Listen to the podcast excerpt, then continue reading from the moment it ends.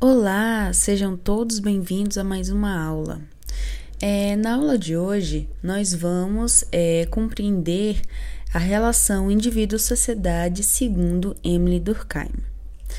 É, Emily Durkheim, ele reconheceu na sociedade um conjunto de fenômenos que poderiam ser compreendidos separadamente das consciências dos indivíduos nos quais se manifestavam e por meio das, da, dos quais eram representados. Né? É, Durkheim chamou esses fenômenos de fatos sociais né?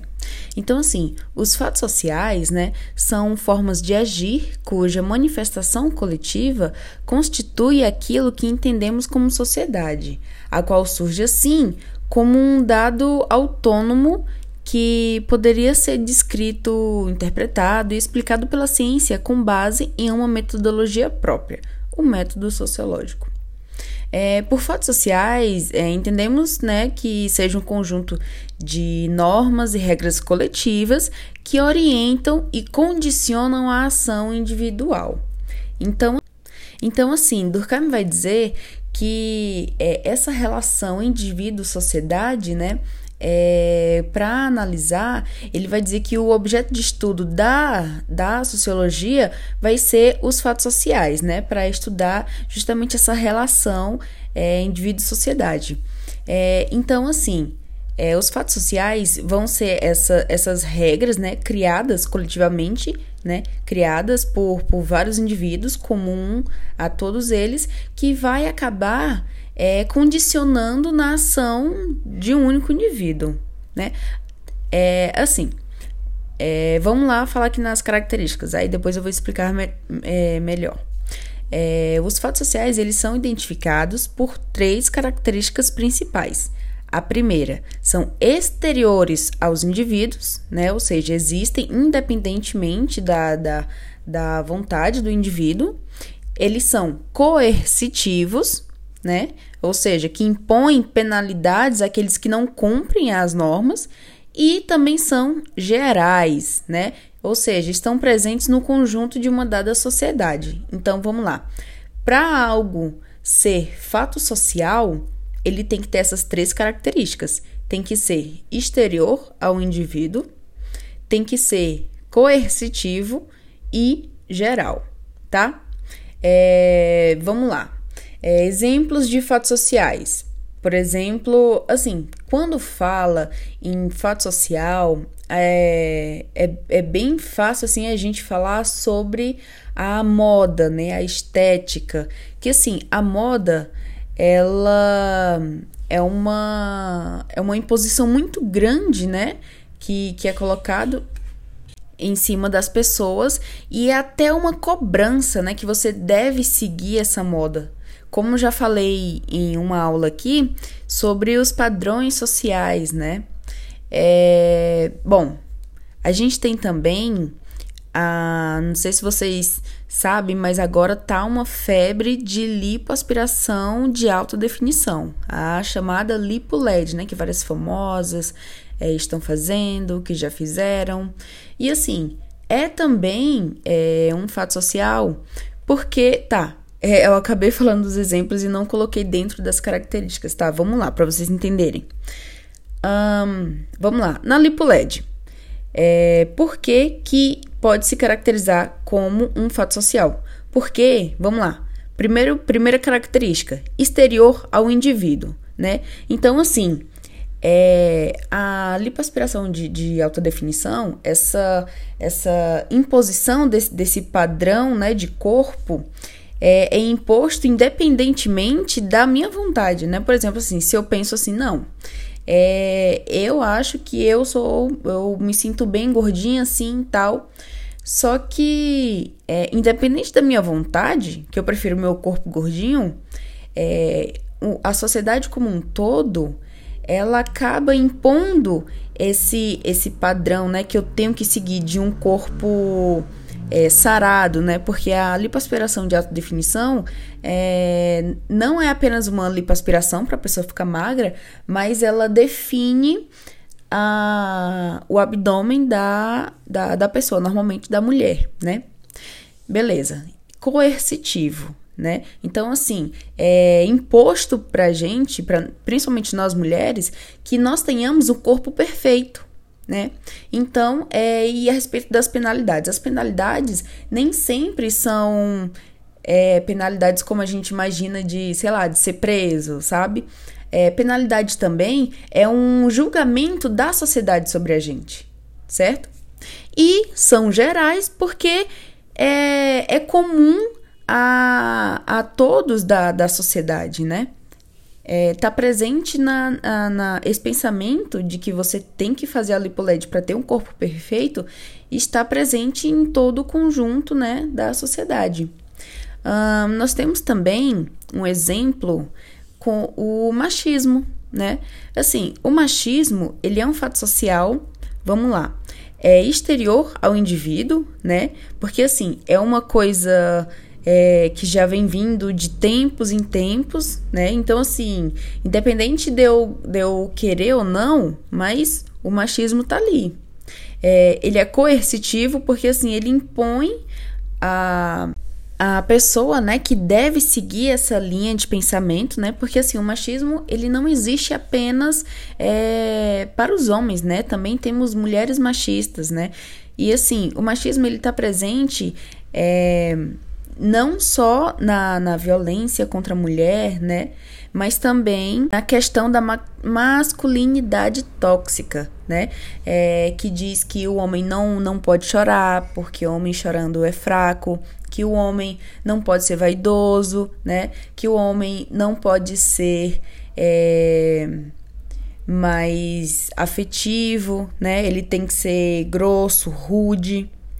Beleza. E é geral porque está presente, mais uma vez, é comum em, na maioria das pessoas da sociedade, né? Então, assim, é, nós trabalhamos com a maioria. Se a maioria da, da galera, né? A maioria do pessoal é, tem esse mesmo pensamento, então é geral.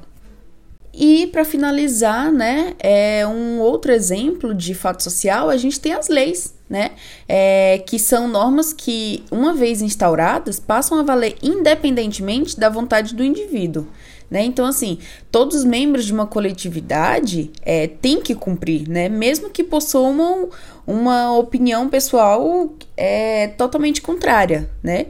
Então, por isso, elas são exteriores. É, vamos lá, e coercitivo, porque o descumprimento dessa lei prevê uma punição né, ao transgressor. E é geral, porque ao mesmo tempo as leis servem de orientação para é, a conduta de toda a população, né? Então, assim, é, o Durkheim, ele entende que a sociedade é anterior aos indivíduos, né? Pois os comportamentos gerais e as dinâmicas sociais existem antes deles e os conformam para além de suas características singulares, né? Então, assim, é, o Durkheim vai dizer que essa relação entre indivíduo e sociedade, a sociedade vai estar acima do indivíduo, onde é, essa sociedade vai criar é, umas, umas regrinhas, umas normas, né, de comportamento, de formas de agir que você tem que seguir, né? Então, assim, não importa se você, na sua individualidade, você pensa assim, não, eu não concordo com isso, mas você tem que seguir, né? Porque, como eu falei, com o fato social, ele é coercitivo, ele te impõe, né? É, é, as relações sociais vai ser o objeto de estudo da sociologia, né? Que podem ser compreendidas com base na ideia de que todo que o todo, né, é mais complexo do que a soma das suas partes. É assim, para explicar isso, vamos pegar como exemplo um carro, por exemplo, né? A gente pega uma caixa com todas as peças de, de, do carro, mas cada peça separadamente não vai constituir no carro, né? Para que de fato exista um carro, é, é, necessário que essas peças sejam montadas de maneira planejada, né? A fim de que cada uma contribua para a existência de um todo. E é, uma peça mal colocada comprometeria o, o, objetivo final, né? Então não haveria um carro, ele não iria exercer a sua função de meio de transporte né? Então, assim, é, a gente também tem como exemplo o nosso organismo, né? Por exemplo, onde cada, cada órgão, né, do nosso corpo, ele tem a sua função, né, mas precisa que todos trabalhem juntos para que o todo funcione, né? Então, assim, um, é, uma vez que o todo, ele pode ser mais do que a soma das partes, né? Da mesma maneira, uma sociedade, como uma máquina ou um, um, organismo vivo, ele tem primazia sobre os indivíduos, ainda que não possa se manifestar senão por intermédio deles, né? Então, assim, é, não, não adianta apenas é, um indivíduo, é, um órgão, né? É, tá exercendo lá a sua funçãozinha sozinho. É preciso que seja que todos trabalhem em conjunto, né, para que o todo consiga funcionar, né, para que o todo é, exerça a sua função. Então, assim, justamente é, a respeito sobre essa ordem, função, é, o Durkheim ele também vai analisar né, essa ordem, função é, da seguinte forma: a sociedade seria dotada de uma ordem, né, que direciona as partes de acordo com funções específicas que concorrem para sua manutenção, né, a sua reprodução e seu aperfeiçoamento. Ou seja, existiria uma ordem na disposição das peças, né, para que a máquina realizasse a sua função. Esse funcionamento é, obti é obtido somente quando os elementos que constituem a sociedade estão unidos, coesos, né? É por isso que a questão da, da ordem é compreendida como base no conceito de coesão social. Então, assim, coesão social, vocês lembram lá da de, de língua portuguesa? Vocês lembram que a, é, normalmente a seu professor, sua professora de língua portuguesa fala assim: olha, gente, o seu, o seu texto não está coeso, né? O seu texto não, é, não faz sentido essas duas partes. É, Teve uma época do Enem que um aluno, no meio da redação, ele simplesmente colocou uma receita de como fazer macarrão instantâneo, como fazer nesse miojo. E aí é, ele começou a redação dele, né, falando sobre o tema, tudo certinho. E aí, do nada, ele, para preencher, ele colocou é, a receita do Nissim Miojo. Então, assim, essa, essa redação dele não, não está coesa, não faz sentido essas duas partes. Quando junta as duas partes, não tem um sentido, né? É, quando cada elemento atua de modo que os demais também trabalhem adequadamente e todos juntos constituam um organismo maior, dizemos que eles são solidários uns aos outros e ao todo, né? Assim, o tema da ordem social deve ser compreendido tendo por base a ideia de coesão social, que vai resultar é, na ação solidária das partes, né? Que Durkheim vai chamar de solidariedade social. Então, instituições como a religião, a escola, a família, por exemplo, elas são avaliadas por Durkheim né, como elementos fundamentais na construção dessa solidariedade social. É, as manifestações de insatisfação dos trabalhadores, as revoltas e as taxas elevadas da criminalidade é, eles vão ser considerados como desvio dos padrões, né? Porque essa, esses, essas atitudes né, de, da criminalidade, onde um indivíduo ataca o outro, é, tá indo totalmente contra a solidariedade social, né? Então, assim, é, o indivíduo não está ajudando um ao outro, né? Então, é, esse desvio do padrão, né, esse processo de interrupção da solidariedade, Durkheim vai chamar de anomia. Então, a anomia ela vai acontecer quando os elementos que constituem a sociedade deixam de funcionar para cumprir o seu objetivo existencial. Né? Assim, ele vai se caracterizar como uma patologia, uma disfunção social, né? Então, assim, o Durkheim ele vai analisar que a sociedade ela deve ter uma ordem, né? Onde cada um tem a sua função é, e devem trabalhar é, como um todo para que o todo, né, funcione. E é, quando estamos, né, uns ajudando aos outros, ele vai chamar de solidariedade social. Agora, quando há um desvio do desse padrão, Durkheim vai chamar de anomia. E aí, É, quando é, acontece uma anomia, anomia que para Durkheim é a criminalidade, é, que mais que eu posso dizer? É, quando tem uma desigualdade, né? Quando a sociedade não, não vive em harmonia, né? Ele vai chamar es, essas, essas ações, né, de anomia. E aí, quando tem essas anomias, o Durkheim ele vai dizer que a sociedade tá patológica, né? E o que é a patologia? É essa disfunção social, tá? Então, assim, deu para entender certinho, né? Assim, esses são os conceitos básicos, né, de relação social para Durkheim, né? É, os fatos sociais, que para ele vai ser o objeto de estudo, né, da sociologia, para compreender essa relação. É, Durkheim vai, vai falar dessa, dessa relação que tem que ter uma ordem, tem que ter uma função, uma coesão, né?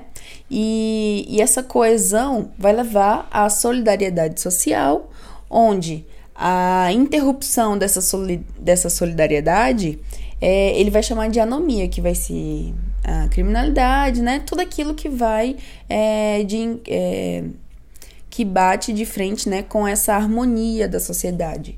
E aí, tendo uma, uma anomia na sociedade, a sociedade vai estar patológica. E o que é essa patologia? Justamente a disfunção social, né? Quando a sociedade não consegue exercer a sua função, tá? Então, galera, essa foi a aula de hoje. Espero que vocês tenham compreendido certinho, tá? E é isso aí, até a próxima aula e bons estudos.